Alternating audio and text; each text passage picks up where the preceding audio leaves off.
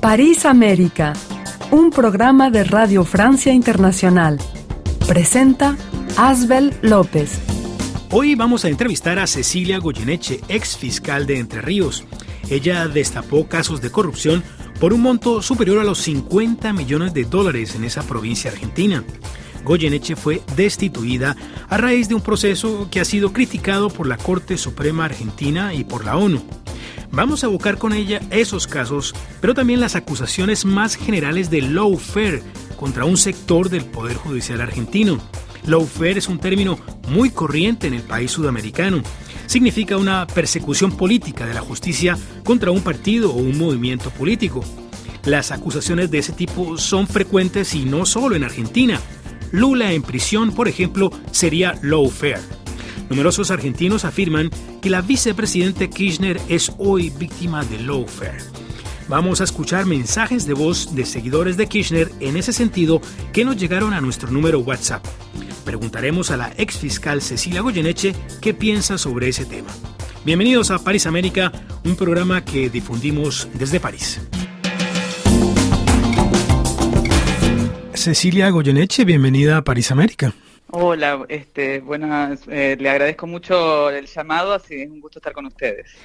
Usted era la fiscal anticorrupción de la provincia de Entre Ríos en Argentina, más precisamente procuradora adjunta del Ministerio Público Fiscal, fue destituida en un proceso que muchos consideran una represalia política por haber investigado varios casos de corrupción a nivel local. Eh, Cecilia Goyeneche, estimados oyentes, estaba investigando varias causas por corrupción, entre otras dos de ellas cuyo monto se eleva a unos 60 millones de dólares, 53 millones por un desvío de fondos en Paraná, la capital de la provincia de Entre Ríos. En ese caso los fiscales comprobaron, que se venían haciendo robos desde hace más de 10 años mediante contrataciones simuladas a través de gente humilde. El otro caso que usted investigaba, muy sonado, es por unos 8 millones y medio de dólares. Este concierne al exgobernador de Entre Ríos, Sergio Urribarri. Aquí se juzgaban cinco hechos de corrupción y se dictó una sentencia condenatoria al exgobernador. Ustedes lograron seguir la huella de esos dineros hasta el cuñado de Urribarri. Estamos hablando pues de sumas muy importantes. Quisiera que evocáramos, exfiscal Cecilia Goyeneche, los dos casos más emblemáticos que motivaron su destitución. Uno de ellos parte de una situación casi de película, incluso graciosa, una, un policía que observa a varias personas ordeñando un distribuidor de billetes o un cajero automático. Así es. ¿Qué es eso de ordeñar un cajero automático y qué pasó a partir de ese momento? Bueno, es que realmente el, inicio de esta, de esta investigación de corrupción fue, es, como tú dices, de película, porque mm, efectivamente había un, funcionario policial, estos que están este, apostados de guardia en, en la puerta de un banco, en el distribuidor de dinero, y él observó que en varias oportunidades sucesivas había un grupito de personas, tres o cuatro personas que se presentaban y extraían dinero eh, se usó el término, él usó el término ordeñar, o es bastante común usar ese término porque iban con muchas tarjetas de, extracción y, estaban un buen rato sacando dinero con cada una de esas tarjetas. Este, y entonces eh, de ahí la, analogía con, el acto de, ordeñar, ¿no? Y bueno, este, la, última vez que esto ocurrió, él dio aviso a sus superiores, se siguió a estas personas hasta su domicilio, se allanó al domicilio y así se encontró algo que sorprendió mucho, que eran anotaciones de aproximadamente de los últimos 11 años, casi 11 años, donde estaba registrado un mecanismo de sustracción de dineros de, públicos, de dinero del ciudadano, ¿no? A través de la legislatura provincial, donde eh, ellos habían armado un sistema en el cual eh, simulaban contratos, contrataciones de personal, ¿no? Personas que prestaban servicios, pero esas personas ni siquiera se enteraban quién los estaba contratando, ni nunca prestaron ningún servicio, sino que lo que hacían era un contrato que era este, falso, un contrato vacío, y este, este, todo el dinero era sustraído por este grupo que estaba obviamente en connivencia en una asociación ilícita donde había personas que, se encargaban de cobrar, de sacar el dinero del banco, de hacer los cheques y llegaba hasta algunos funcionarios de la legislatura eh, que eran los encargados administrativos de la legislatura y por supuesto eh, algunos legisladores, los responsables de las cámaras legislativas. Eso, esa investigación cuando esto ocurrió generó un revuelo político muy importante en esta provincia, porque evidentemente era el dinero, era dinero que se venía, era una parte muy importante del presupuesto de la legislatura provincial, y se venía usando ese dinero eh, eh, sabidamente, aparentemente muchos sabían que este mecanismo existía y este, bueno, venían extrayendo ese dinero, este, esta asociación este, muy vinculada a un sector de, de, la política que era el que estaba en el, gobierno durante esos 10, 11 años que esto estuvo ocurriendo.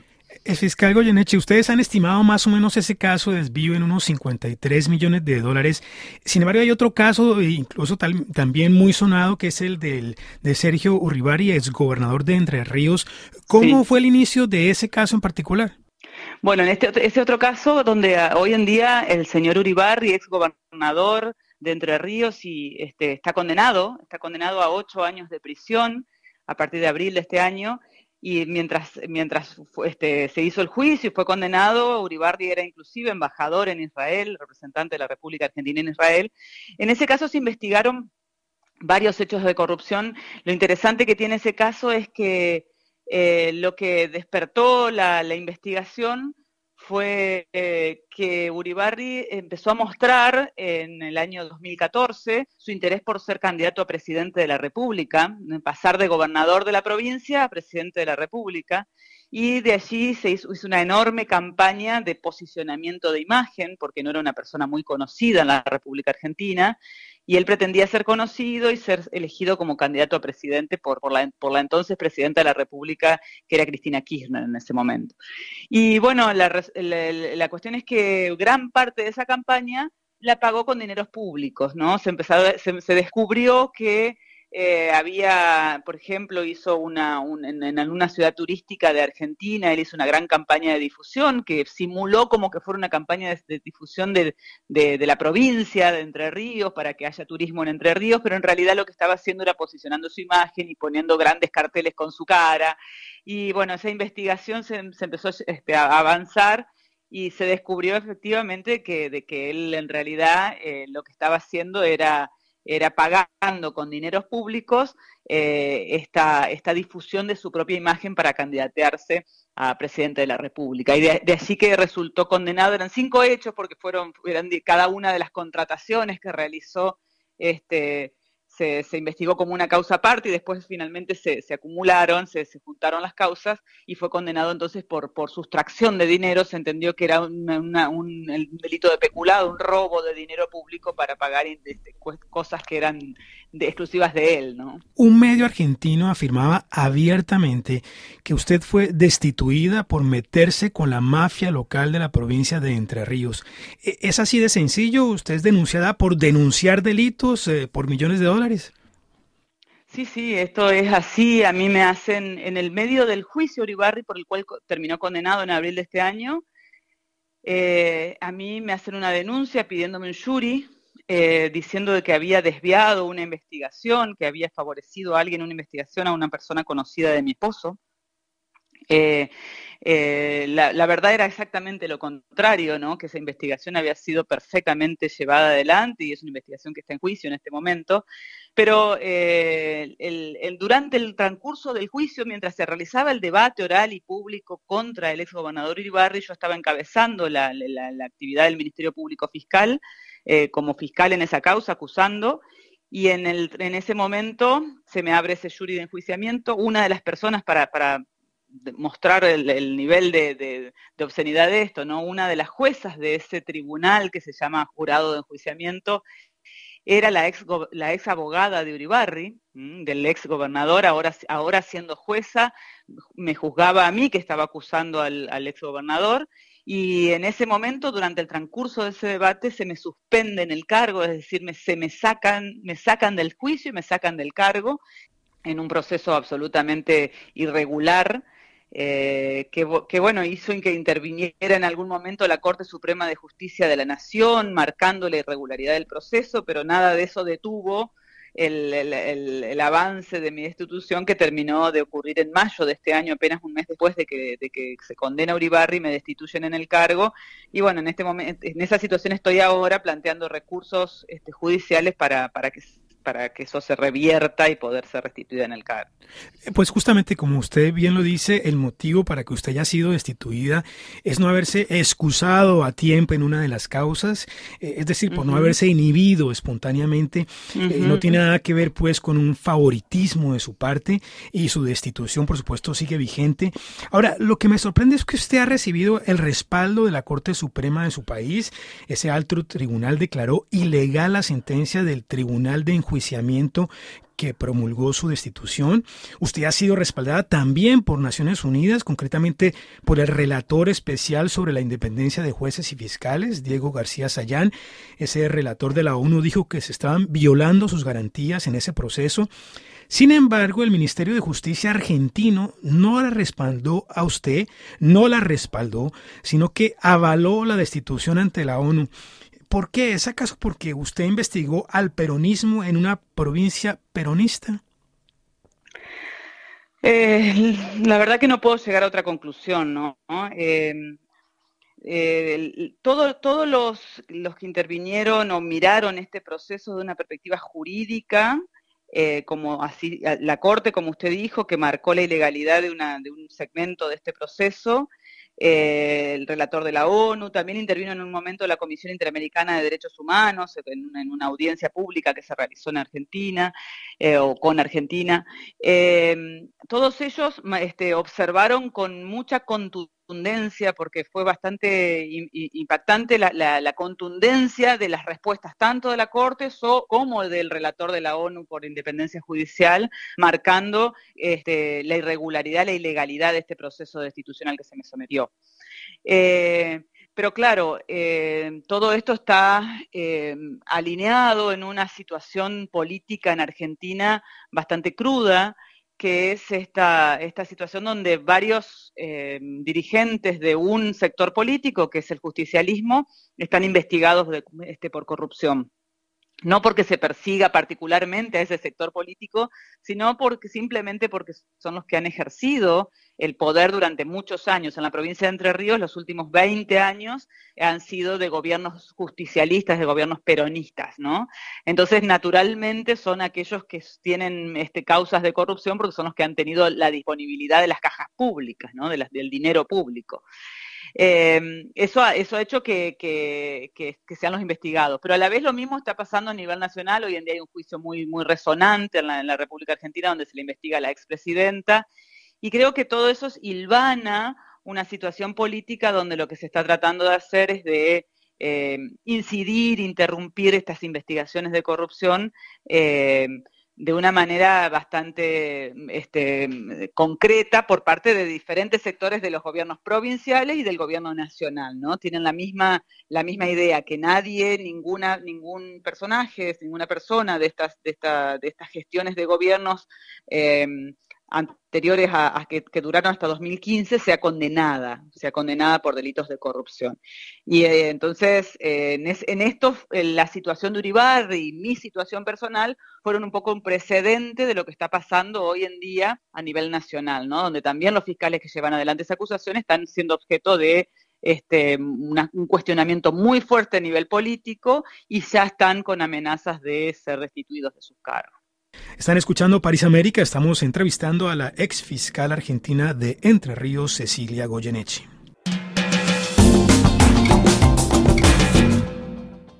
Ex fiscal Cecilia Goyeneche, vamos a escuchar a dos argentinos seguidores de Cristina Kirchner que nos han enviado estos mensajes a nuestro número WhatsApp 336 45 60 11 26. Un gran susto nos llevamos eh, los seguidores de Cristina Fernández de Kirchner.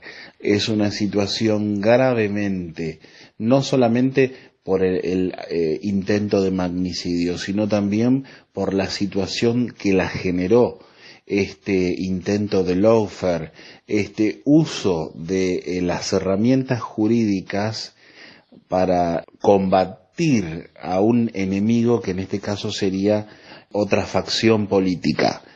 Y necesitamos tener una justicia independiente y, derrocar este lawfare que está ocurriendo en la Argentina, como le pasó a Lula o a Dilma. Fue milagroso que se haya salvado. Poco a poco se efectuaron cuatro detenciones de personas implicadas pero el problema es que el juzgado en el que se sigue la causa de intento de magnicidio está también en manos de jueces y fiscales de la órbita de los comprometidos en su contra en el marco de las campañas de lawfare. Exfiscal Cecilia Goyeneche, usted tal vez podría explicarle a, los oyentes de París América eh, qué es esto de lawfare, que, es un término muy corriente allá en Argentina, y estos dos eh, seguidores de Cristina Kirchner están muy preocupados porque ella sería víctima justamente de este lawfare.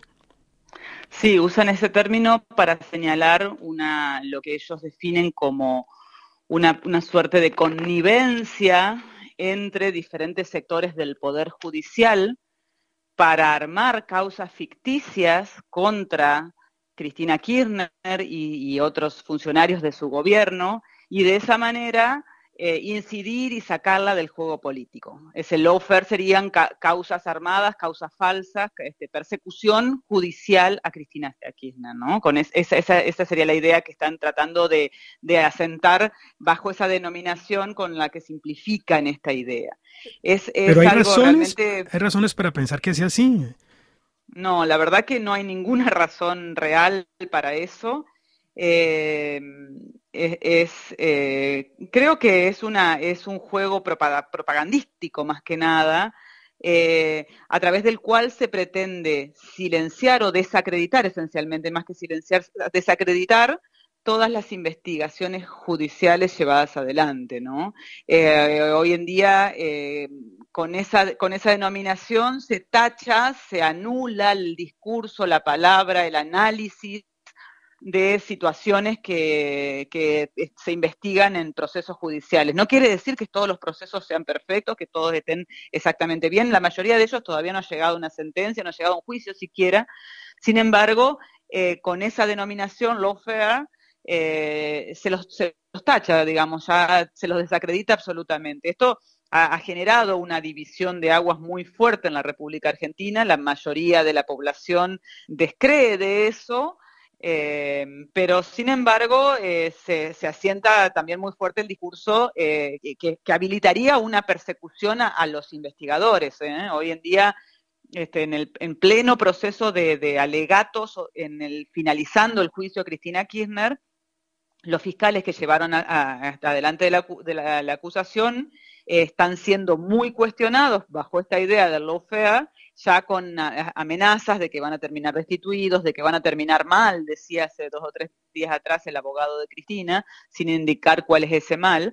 Eh, pero bueno, pero, pero esencialmente este, se deslegitiman las investigaciones, ¿no? Como que fueran todas este, causas armadas y donde hubiera una gran connivencia, imagínense que para que esto sea cierto tendrían que estar de acuerdo en, perjudicar a, Cristina Kirchner o a algunos otros este, funcionarios de su gobierno, como en todo caso también el gobernador de, de Entre Ríos Uribarri, un número enorme de este, jueces y fiscales de la nación que han accedido a su cargo por sistemas legítimos de concurso, etcétera, pero que ellos entienden este, que, están jugando un juego político. Es decir, no reconocen en esto el lawfare, no reconocen que hay otro poder del Estado que está juzgando legítimamente la actividad eh, de corrupción o hechos de corrupción concretos que se este, ocurrieron eh, por parte del Poder Ejecutivo en, un tramo del gobierno.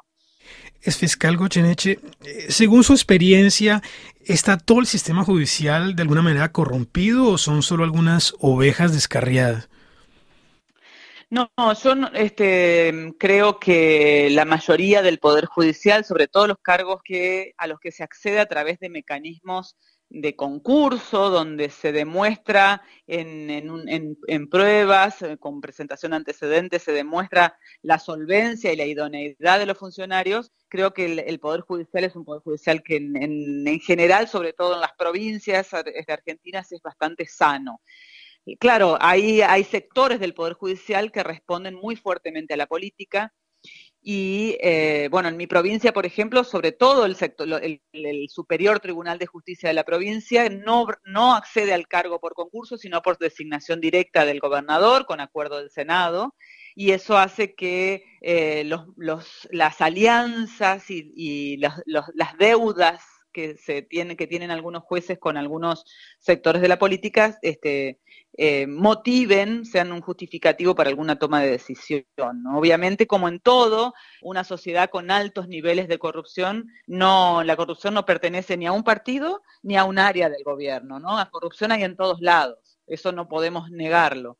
Eh, pero creo que eh, es, injusto también eh, marcar al sistema judicial como un sistema corrupto, creo que no, no es mayoritariamente corrupto. Lo que sí se observa muchas veces es tendencias, tendencias políticas que por ahí em, em, justifican alguna toma de decisión que uno observa este, con, con, con malos ojos. Ahora, el ciudadano de a pie en todo esto, cuando mira lo que le pasa a usted, fiscal, eh, un cargo tan importante, me imagino que, que no, no, está nada estimulado eh, para, para, luchar contra la corrupción, para denunciarla. Eso es uno de los efectos que tienen todos estos casos, o sea, mostrar que al ciudadano que los hilos del poder se le escapan y que si, si, si, si osa denunciar va a terminar muy mal. Y este es el objetivo esencial. Mire, no hay posibilidad de un sistema eh, anticorrupción o de, sanear la política de estas tendencias a la impunidad y a la corrupción si no es a través de investigaciones, investigaciones judiciales y sentencias condenatorias que, definan esto como, como algo intolerable. Y lo que eh, aquí en Argentina lo que ha pasado desde siempre es un enorme eh, descreimiento de que las investigaciones de corrupción puedan llegar a, buen puerto. Lo que, lo que yo observé cuando, cuando finalmente en abril de este año se lo condenó al exgobernador Uribarri es que en la, en la, en la ciudadanía había una sensación de algarabía, de, de, satisfacción enorme que nos lo hacían saber a los fiscales que intervinimos en la causa, nos lo hacían saber constantemente en la calle, con bocinazos, con, con manifestaciones de, de cariño y de alegría. Em, esa sensación de que, de que la impunidad alguna vez no, no es la que triunfa, es lo que se quiere revertir con mi destitución y con el ataque a los fiscales en general, ¿no? Porque eh, imagínese que si nosotros tenemos una población que, que, no tolera la corrupción, seguramente vamos a tener causas más exitosas, porque las causas de corrupción, las investigaciones de corrupción, son exitosas en la medida en que tengamos testigos que puedan contar lo que vieron, lo que escucharon, lo que eh, este, denunciar los, este, los pedidos de, sobornos cuando existen. Bueno, un montón de cosas que requieren la participación de ciudadanos de, o de empleados públicos de baja jerarquía que se animen, que se atrevan a denunciarlo. Por supuesto, en una situación donde quien investiga es perseguido, destituido, eh, nadie se va a atrever, ¿no? Y esto es lo que se busca con estas campañas tan fuertes de, cercenar la actividad de los fiscales y atacar tan fuertemente estas investigaciones. Eh, es fiscal Goyeneche, por favor, no, no entienda esta pregunta como una pregunta sensacionalista, pero teniendo en cuenta el contexto argentino, los precedentes con el, el juez Nisman, eh, que murió de manera sospechosa, justamente investigando a, a, Kirchner cuando era presidenta. Eh, ¿Sintió usted algún momento miedo en todo este proceso? ¿Siente miedo ahora? ¿Temido por su vida? No, no, no, no.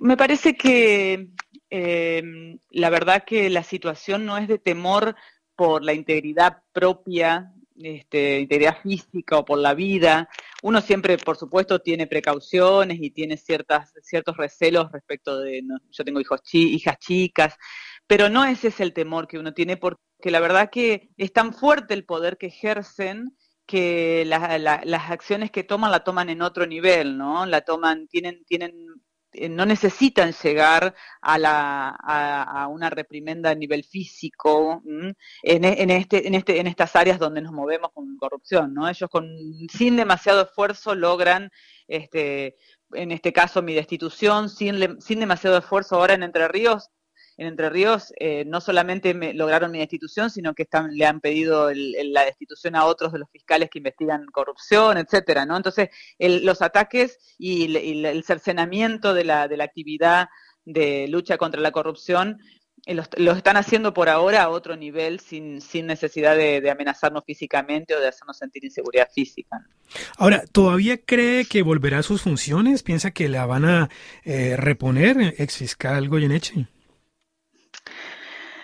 Sí, yo creo que sí, tengo una tendencia muy fuerte a, pensar que el sistema jurídico este, en algún momento tiene, se, estabiliza, ¿no? Y la verdad que la, acción de, mi destitución es tan ostensiblemente eh, falaz, es tan, irregular, tan ostensiblemente irregular, que creo que cuando la Corte Suprema de Justicia de la Nación trate el caso, eh, va a revertir esa, esa, destitución. Creo que sí, que eso va a ocurrir, eh, porque no hay forma de que un tribunal eh, que trabaje lealmente con el, con el derecho no lo diga. Eso es lo que esa es mi percepción, ¿no? Que no hay forma de que un tribunal, así como García Sayán, el relator de la ONU por Independencia, 15 días después de que le presentamos el caso, lo advirtió y dijo, acá hay un ataque a la independencia de los fiscales.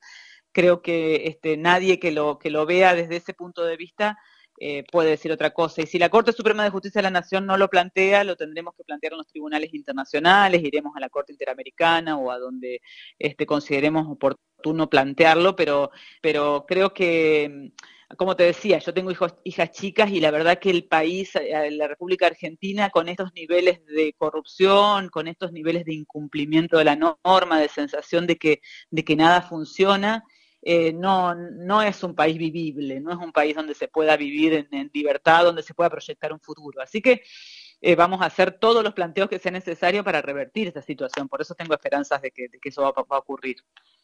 Cecilia Goyeneche, muchas gracias por su participación en París América. Ha sido usted muy amable. ha sido un gusto hablar contigo.